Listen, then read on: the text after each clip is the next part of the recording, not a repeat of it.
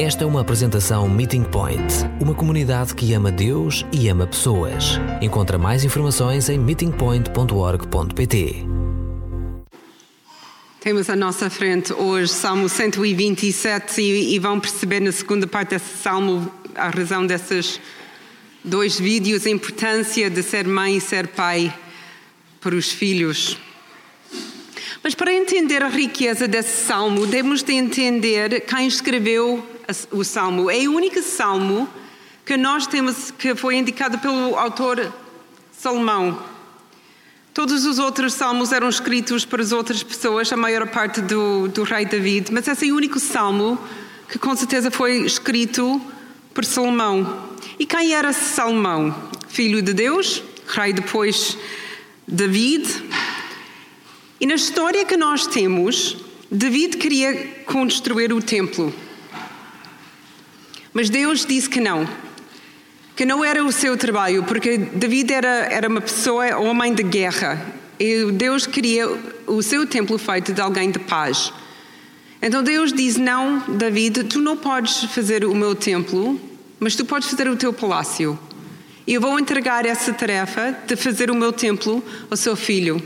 Então David construiu o seu próprio palácio e, entretanto, também fez o grande plano para o seu templo, mas nunca construiu. E ele deu esse trabalho ao Salomão. E quando Salomão ficou de idade de ser rei e estabeleceu o, o seu trono, ele pegou nessa tarefa do seu pai e do seu Deus e ele construiu o templo. O templo mais famoso, mais, mais especial para o povo de Israel. E em segunda, o primeiro de Reis, versículo 9, versículo, uh, capítulo 9, versículo 3, diz assim: Deus aceitou o templo e consagrou-o. Então, esta foi uma obra de Deus feita pelo Salomão.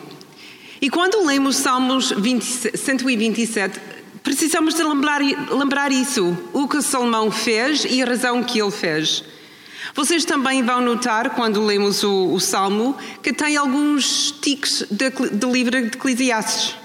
Uma das grandes temas nos primeiros versículos é a palavra vaidade. Sem Deus, tudo é vaidade. Apesar que Salomão tinha o privilégio de fazer o templo de Deus, que era um rei muito bem sucedido, que era um homem mais sábio do mundo, também ele tinha as suas dificuldades. Uma das maiores dificuldades que ele tinha era o seu relacionamento com mulheres. Ele tinha 300, 300 mulheres e 400 concubinos. Há muita mulher para um homem só. E por causa desse problema que ele tinha de dividir o seu tempo e de casar e ter outras mulheres que não eram judeus, ele tinha uma vida muito difícil. Ele tinha uma vida não coerente com o plano de Deus. Ele conseguia construir o templo com Deus, mas não conseguia construir a sua família com Deus. E por isso ele não viveu o plenitude do seu próprio salmo. E eu acho que esse salmo foi feito antes da crise que ele tinha com mulheres. Porque a maneira que ele escreve esse salmo dá muito, muito um, foco na família e da construção de uma família, uma família saudável.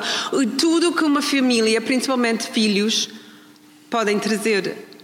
Mas o que nós sabemos sobre a verdadeira história de um homem que tinha mil mulheres na sua vida, diariamente, a Bíblia fala sobre um só filho dele.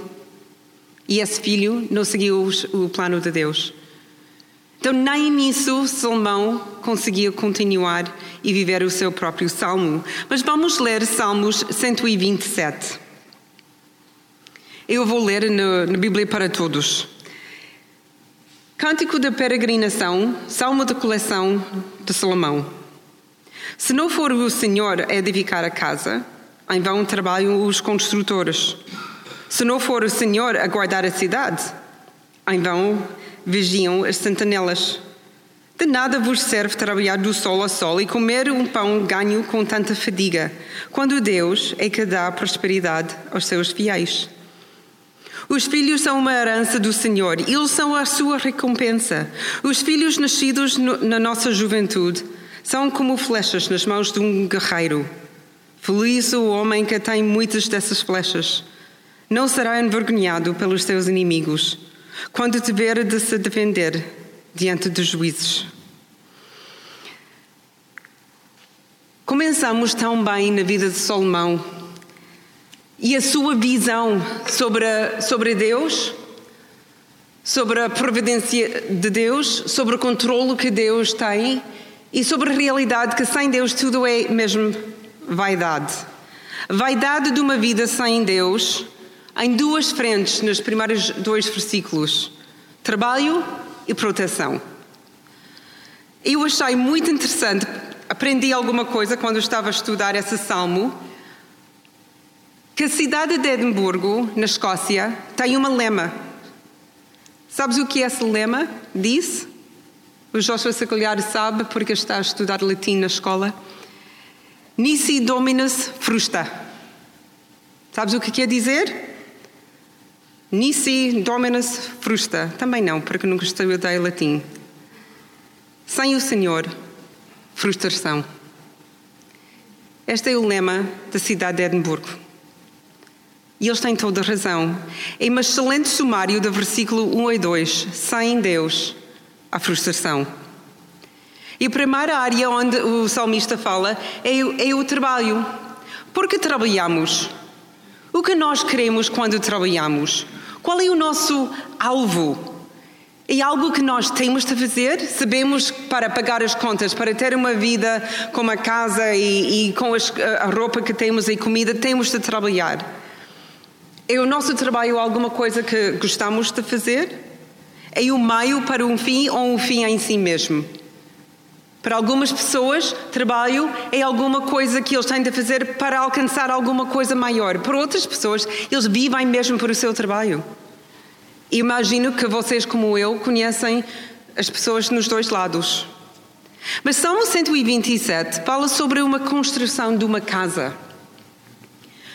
E essa ideia de construir uma casa, se calhar Bruno e Joana percebem mais do que qualquer outra pessoa nessa sala, não é alguma coisa que acontece em 24 horas, nem em uma semana, nem um mês, às vezes demora anos para construir uma casa, porque tem várias fases e etapas.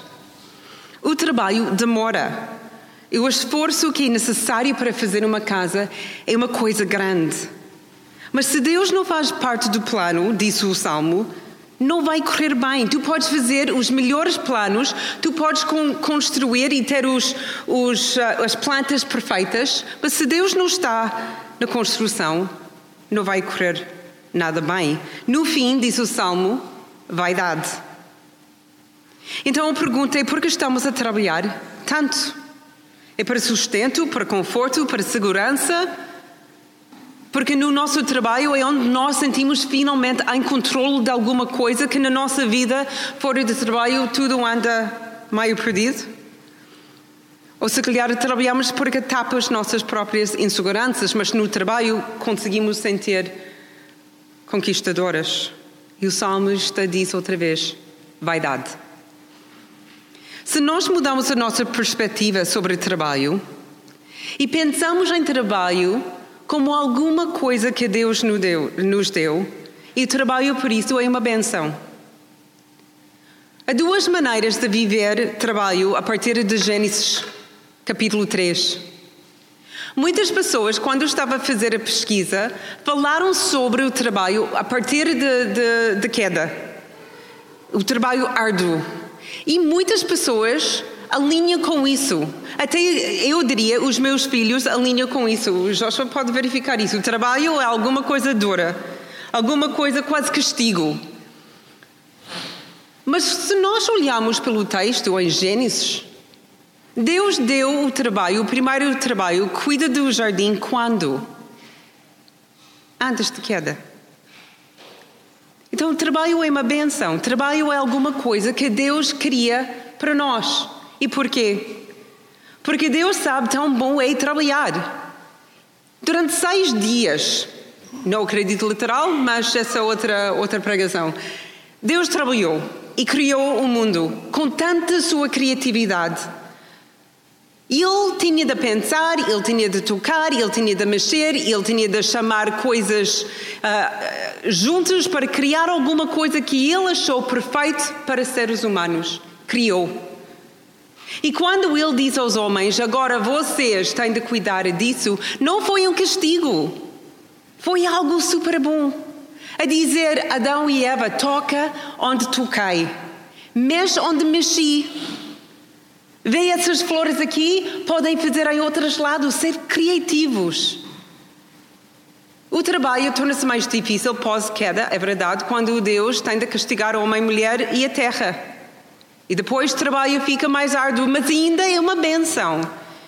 E se nós diariamente, segunda a sábado ou segunda a sexta-feira, entrava no nosso trabalho a pensar: esta não é uma seca, não é essa típico segunda-feira, yikes, mas segunda-feira.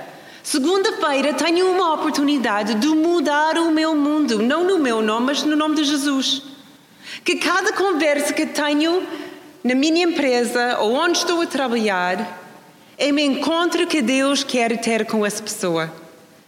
Não estou a dizer que a cada conversa que temos temos de explicar o Evangelho todo, mas se calhar podemos começar a mudar o nosso ambiente com um sorriso ou com paz ou de fechar a nossa boca quando os rumores estão a voar e nós dizemos: Não, não, não, não quero fazer parte disso.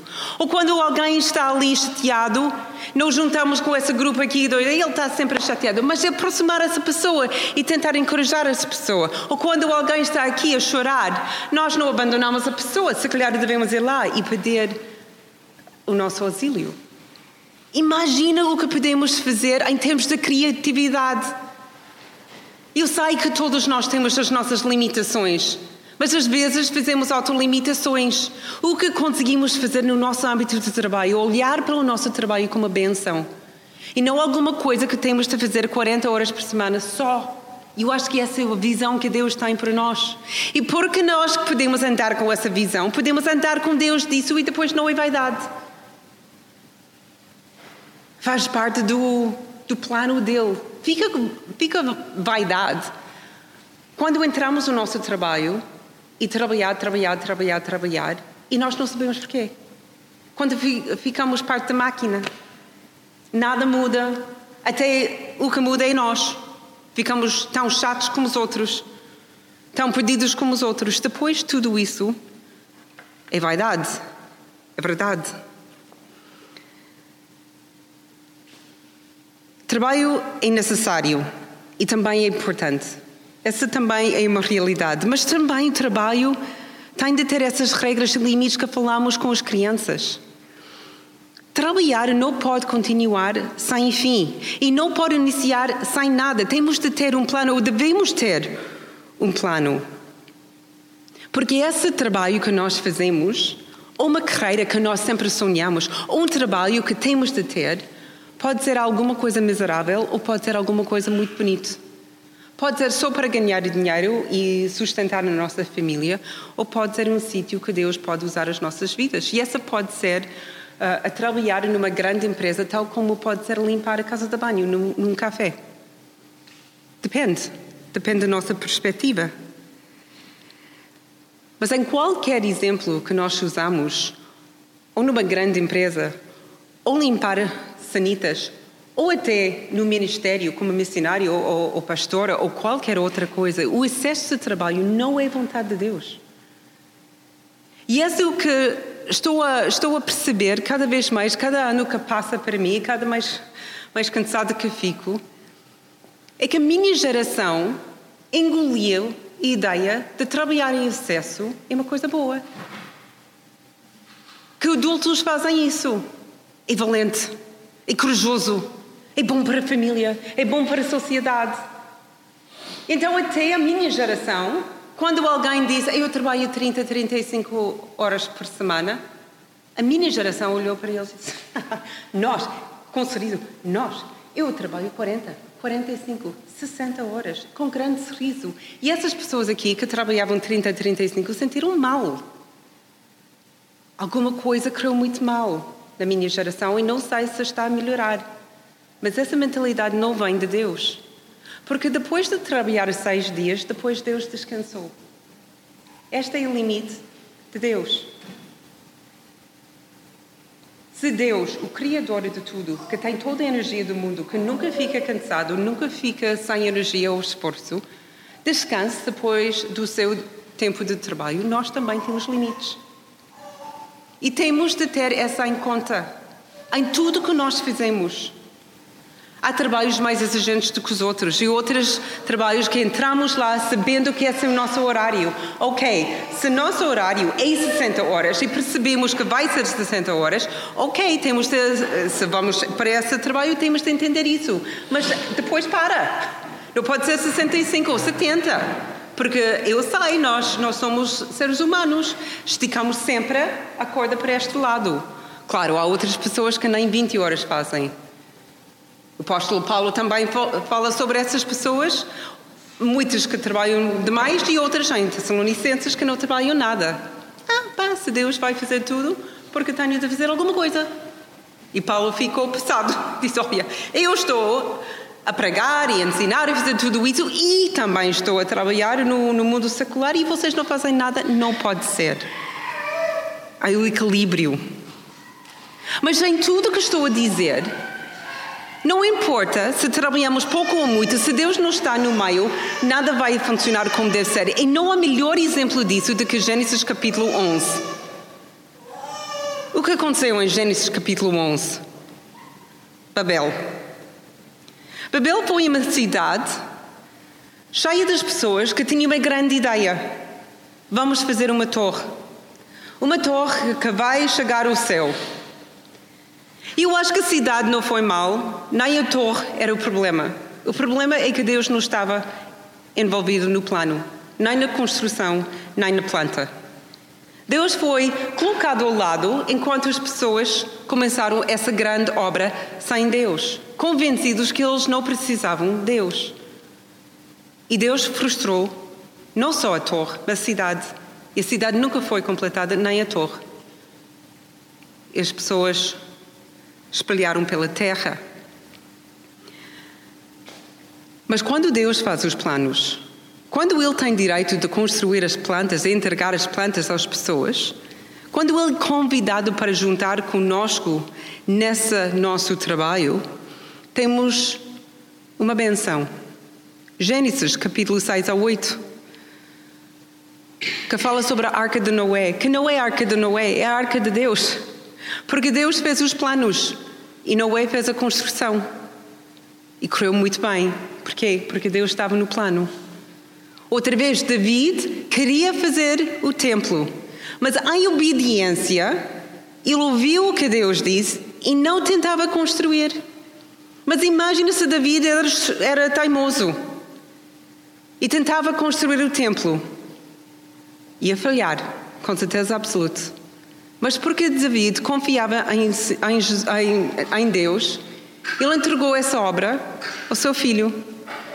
E só aqui que o templo foi abençoado. Deus importa com o trabalho que nós fazemos no nosso dia a dia, independentemente do tipo de trabalho que nós fazemos. Colossenses capítulo 3, versículo 23 diz assim: O que fiz, fizerem, Façam-no de todo o coração, como se estivessem a servir o Senhor e não os homens. Ele não diz como pastores ou pregadores ou como, como líderes de grandes associações, nem os chefes de grandes empresas, nem médicos, nem, nem ninguém. É todos nós. Ele está mesmo interessado, interessado nas coisas que nós fazemos. Ele está tão interessado na minha preparação para a pregação quanto em teu orçamento para a sua empresa. Ele não olha para o meu trabalho mais importante que vossa, nem vossa mais importante que minha. No mesmo tempo, quando passo todo o meu tempo a estudar por uma pregação e estar com outras pessoas e fazer aconselhamento e usar todo o meu tempo no ministério e não consigo passar tempo de, um, adequado ou em qualidade com João e os meus filhos, ele não está feliz. Ao, ao contrário de muitas coisas que aprendemos, que o, uma pessoa no ministério deve trabalhar e dar a sua vida para todos, Deus não admira isso. Deus trabalhou seis dias e descansou. 1 Coríntios 7. Quando casei, foi a passagem que travou-me no início de aceitar casar com João. É um grande aviso para todos nós, no ministério e fora. Nesse aspecto, Paulo está a falar mais sobre o ministério, mas eu acredito que Paulo diria: não, não, os amigos, sei para todo o trabalho. Quando nós somos solteiros, nós temos muito mais tempo, podemos dedicar a, a qualquer pessoa. Todo, todo o tempo que nós temos, conseguimos dividir. Mas Paulo diz: atenção, quando vocês decidem de casar, que é uma coisa boa, atenção, não é melhor, é uma coisa boa, não é melhor, não é pior, é uma coisa boa. Mas cuidado, vocês vão ficar divididos. Porque agora o primeiro ministério é com a mulher ou com o marido. E depois vocês vão ter filhos, uma coisa boa. Mas depois o vosso primeiro ministério é com o marido, mulher e os filhos. E não aqui no ministério comum vives tantas. E por isso parei um pouco, porque estava a deliciar no meu trabalho. Mas é o grande aviso, porque Deus quer limites. E mais que assumimos em termos de responsabilidades, nós temos de cortar em outras áreas para ter certeza que estamos em dependência total de Deus e que nós temos o nosso sábado, o nosso dia de descanso. Então, os solteiros, que aqui nós temos, nós temos alguns solteiros, vocês não podem descansar, não podem dizer, então, tudo bem, nós podemos fazer tudo o que nós apetecemos. Não podem, porque vocês têm o exemplo de Jesus que é nosso mestre, que também era, para casa, solteiro. E ele também tinha regras e tinha limites. Nunca vemos Jesus, no fim de, de uma semana, tipo KO, com ansiedade ou stress, Jesus tinha tempo de trabalhar, ele tinha tempo de, tempo de jantar, ir às festas, ir aos casamentos, estar com a sua família, andar no, num barco, andar ao pé do, do mar, tinha tempo de andar nos campos e subir montes. Ou seja, Jesus vivia uma vida equilibrada entre trabalho, família e amigos e descanso. E este é o que o salmista está a tentar dizer. Trabalhamos, trabalhamos, trabalhamos para nada, sem regras, sem vaidade. Se Deus não está no trabalho, não vai resultar. Vocês conseguem trabalhar até quem? Mas vocês não estão mais à frente ou atrás de qualquer outra pessoa. Simplesmente estão cansados estressados. Se não for o Senhor edificar a casa ou o nosso trabalho, em vão trabalhamos.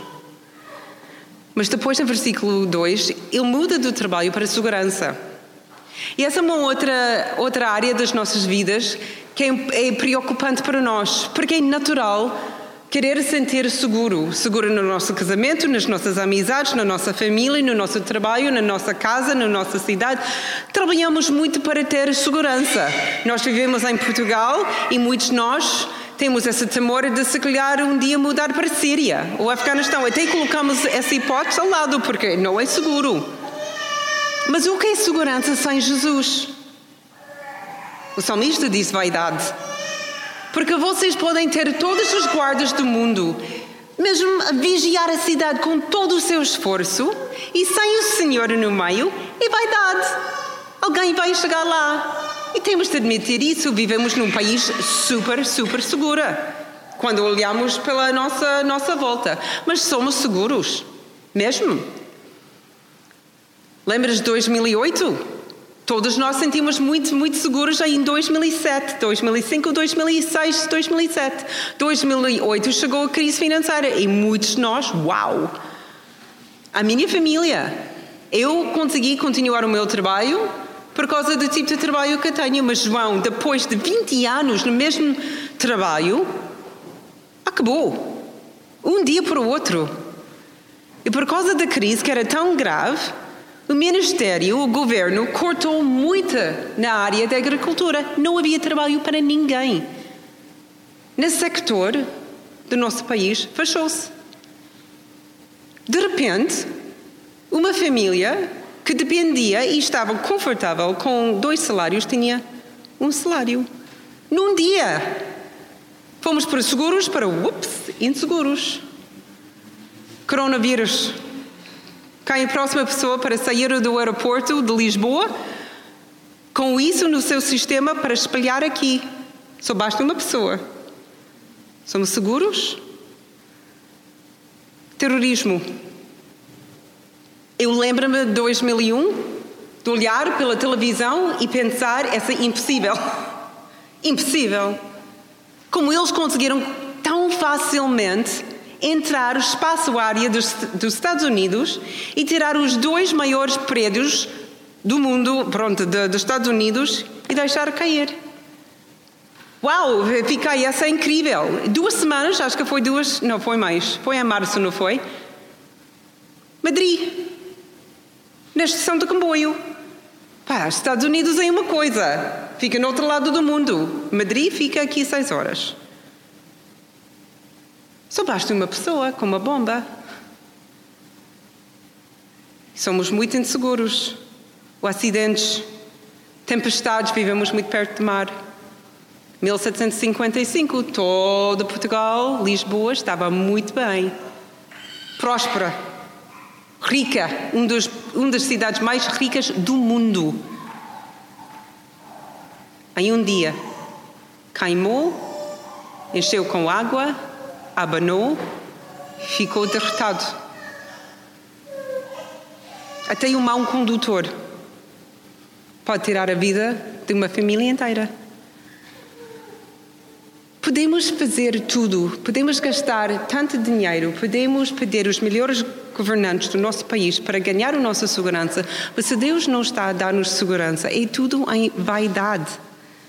A nossa segurança não pode ficar nas coisas que não são eternas, que não são colocadas diretamente nas mãos de Deus, porque Deus é eterno.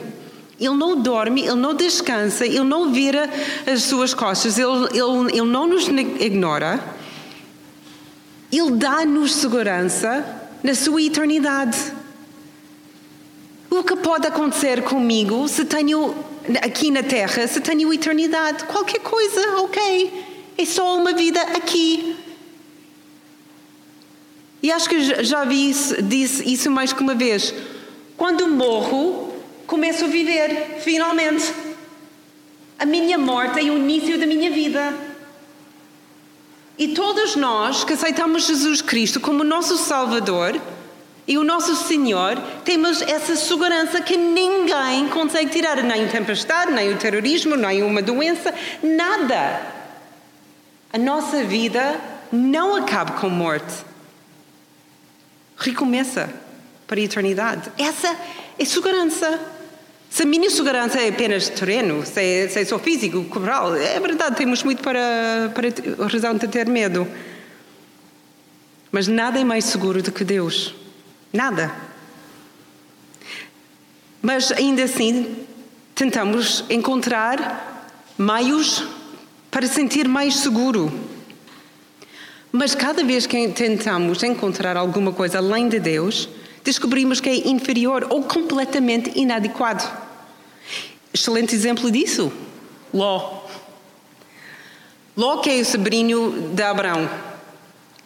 Eles começaram a crescer as suas duas famílias, até o ponto que eles não conseguiram viver juntos mais, eram grandes demais. Então Abraão disse ao Ló, seu sobrinho: Escolhes tu onde queres viver. Tu vais numa direção e vives lá, e eu vou oposto, eu vou também viver ali. E Ló sem falar com Deus, olhou no seu redor natural e ele tinha em vista duas cidades em uma área cheia de riqueza. E ele disse: Ah, em Sodoma e Gomorra eu vou estar segura. Porque estas são cidades excelentes, cheias de gente, tudo o que preciso, eu vou lá. E nós sabemos como esta acabou. Enquanto Abraão seguiu para Canaã, onde havia muito menos recursos e ele ficou abençoado. Porquê? Porque Deus estava no seu plano. E com Ló, não tanto. Ou podemos olhar para Jericó, uma cidade mais protegida no, no seu tempo. Tinha muralhas tão grossas, tão grossas, que conseguia ter casas dentro de muralhas. Eles acharam, quando, quando fechamos essas portas, essa cidade nunca vai cair, esta cidade mais segura do mundo. E as muralhas caíram em um dia só e com uma nota de música do trompete caiu todas as muralhas. Somos seguros? O salmista diz vaidade. Se Deus não está na nossa segurança, nós realmente não estamos nada seguros. Mas com Deus, segurança total. Mas a questão agora, e o salmista depois vai responder essa pergunta, porque na mente do, do israelita ele vai pensar: por que construímos uma casa se não for para encher com a família? E por que vigiamos uma cidade e tentamos guardar a cidade se não é para proteger as famílias que vivem na cidade? Porque na mente deles, a razão de construir e a razão de guardar alguma coisa, qualquer coisa, é por causa da família. A família judaica é a unidade mais importante. E esse Salomão fala conosco em teoria e não em prática, que é uma pena. Porque ele tinha todas as oportunidades de realmente viver o que este salmo disse, que é poderoso. Versículo 3: Filhos são uma benção de Deus e não são uma fardo. É incrível como o nosso mundo agora faz coisas ao oposto. Agora as, as crianças são uma pena, estraga a vida. Temos de travar tudo o fixe que estivemos a uma vez fazer para ter os filhos. E depois temos de aguentar os nossos filhos de 18 anos. E depois gastamos muito dinheiro nos nossos filhos. São coisas difíceis. Mas Deus diz: não são nada. Filhos são uma benção de Deus. São uma prenda, uma dádiva. As crianças são uma recompensa para edificar bem, para guardar com cuidado, para confiar em Deus. E se nós fizermos isso, temos uma família, temos filhos. E essa, o salmista diz, é incrível porque trabalhamos tanto para, para ganhar uma família mas os filhos são criados no nosso tempo de descanso. Eu não quero saber sobre essa parte das vossas vidas, mas quando eu criei o Joshua e Caleb, não era trabalho. Não, não era trabalho árduo, gostei. E essa é o que Deus diz, essa é incrível, essa prenda que vocês têm aí nas vossas mãos, vem do vosso amor e não do vosso trabalho. É por isso descansem, porque Deus vai dar-vos o que vocês precisam. Versículo 4. Essas crianças são flechas nas mãos de um guerreiro. Mas como? Vamos pensar em flecha e arco. E não sei, alguém já usou uma flecha e arco? Também. Eu aprendi quando, quando eu era, era uma miúda. Eu lembro-me a primeira vez que, que usei, eu tinha para aí sete anos, então o arco que tinha era, era bastante grande. Então eles, eles disseram como fazer e eu tentei e não consegui chegar de lado nenhum, não, não tinha força. Então eles deram o arco mais pequeno e aí consegui. Mas depois tinha de aprender técnicas, não é só puxar a corda, mas esticar o arco. Quando faz esse movimento, é muito mais fácil. E depois há flechas e apenas na flecha. E tu tens de saber, tens de aprender como colocar essa flecha no arco. Senão o que acontece? A flecha cai, não chega o, o alvo. Todas essas coisas faz sentido quando pensamos nas flechas na mão de um guerreiro, que obviamente tem informação alta de como usar essa, esse instrumento, e filhos. Para os filhos, para criar filhos, nós temos, eles precisam de, de ser guiados com proficiência e com força ou firmeza. Infelizmente, não há muitas, não há muitas um, licenciaturas, ou se calhar não há licenciatura nenhuma em como criar os nossos próprios filhos. Temos de fazer aulas e aulas e aulas para aprender a conduzir um carro, mas não precisamos aulas nenhum para ter um filho. Mas devemos ter alguma ajuda, porque não é fácil. E se nós não temos firmeza como guerreiro com uh, o arco e a flecha, os nossos filhos vão cair. Se nós não colocamos eles bem na sua vida, eles vão cair. Eles nunca vão chegar ao seu alvo. Eles têm de sair de nós com cuidado, ou eles não vão andar numa linha reta.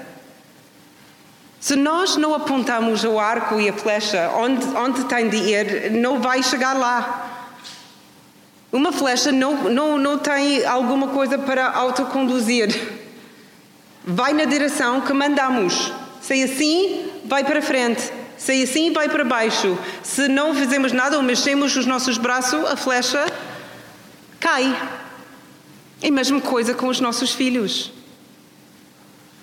Eu conheço uma mãe que, muito sinceramente, fez o melhor pelos seus filhos. Mas ela disse-me, Connie, eu fiz um grande erro que na, quando tinha os meus filhos, achei que eu estava a fazer a melhor coisa. E ela diz: eu, eu criei os meus filhos sem igreja, sem ensino nenhuma religiosa, porque achei, sinceramente, sem esse preconceito, eles iam escolher o seu próprio caminho e iam descobrir Deus, porque essa mãe conhece Deus. Mas ela não queria condicionar e forçar os seus filhos para andar no caminho de Jesus. Então ela deixou eles a escolher. E o que eles escolheram? Nada. Nada. Eles saíram a sua casa assim, como, uma flecha sem direção.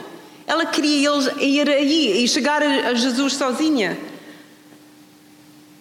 O que nós estamos a fazer com mães e pais, tios e, e primos e irmãos e irmãs com crianças aqui na escola dominical ou aqui na igreja, não é, é, é, tentar forçar eles a pensar como nós, mas eu quero que os meus filhos tenham direção.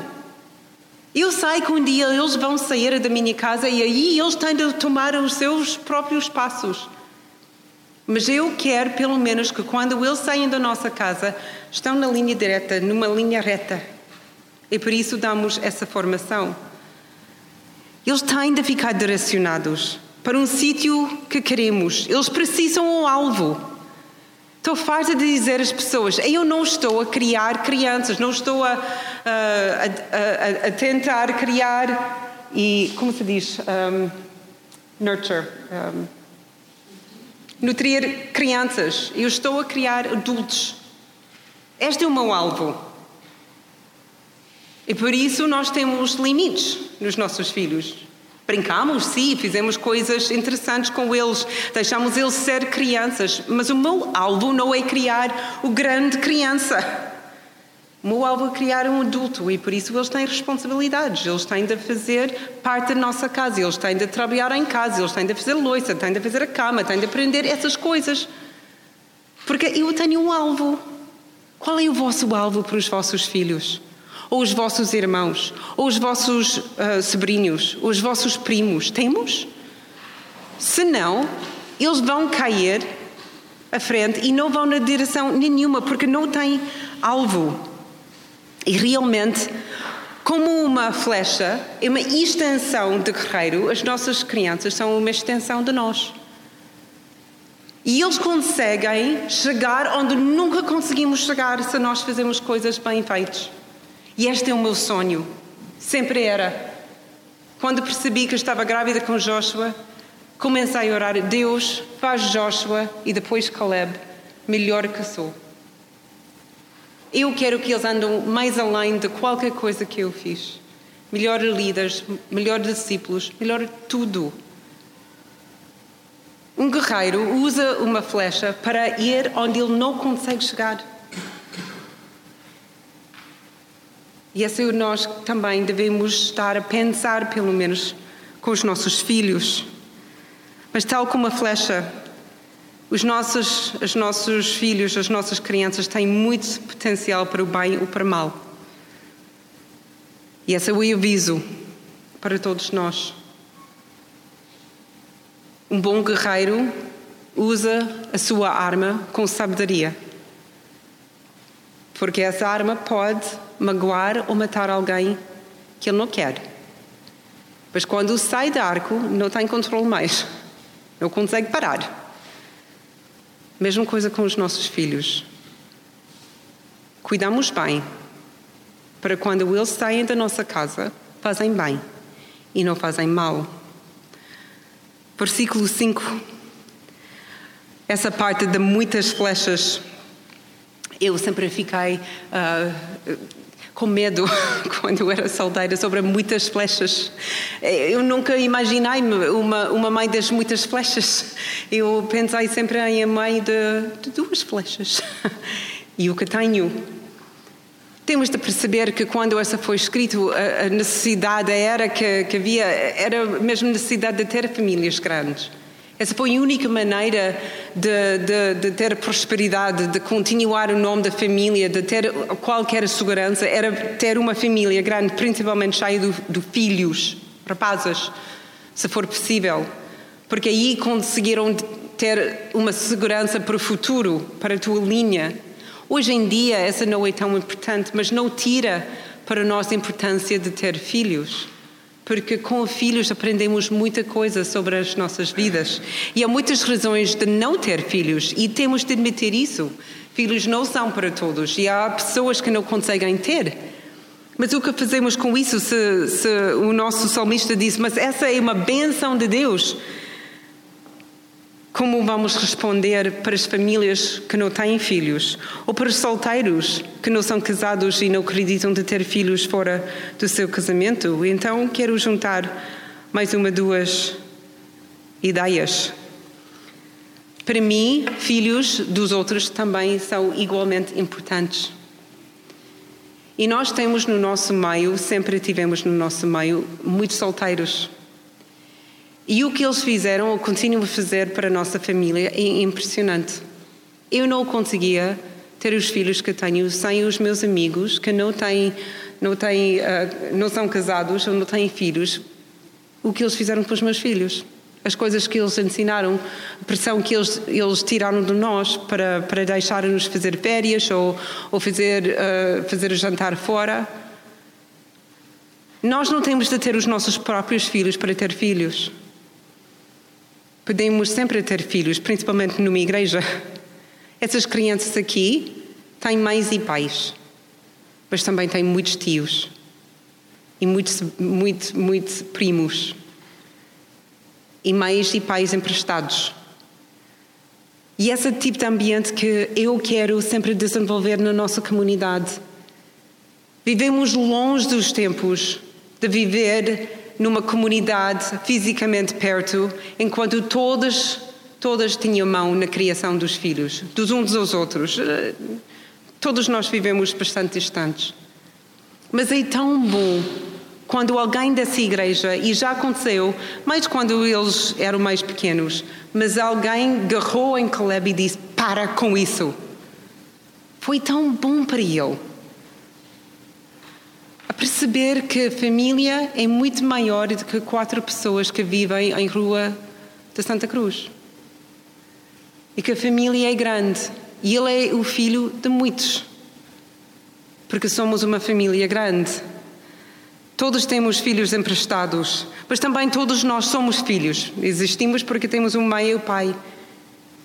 Nós fizemos parte dessa flecha. Eu sou uma flecha dos meus pais, uma extensão dos meus pais e vocês também. Então todos nós temos o papel disso. De ser flechas, de ajudar flechas, de ser os guerreiros que ajudam essas crianças a sair bem. O centro desse salmo é muito simples. Todos os esforços humanos são vaidade, a menos que tenha a bênção de Deus. Deus é soberano sobre as nossas vidas no dia a dia, versículo 1 a 2, e sobre a nossa família, versículo 3 a 5. Essa é o coração desse salmo.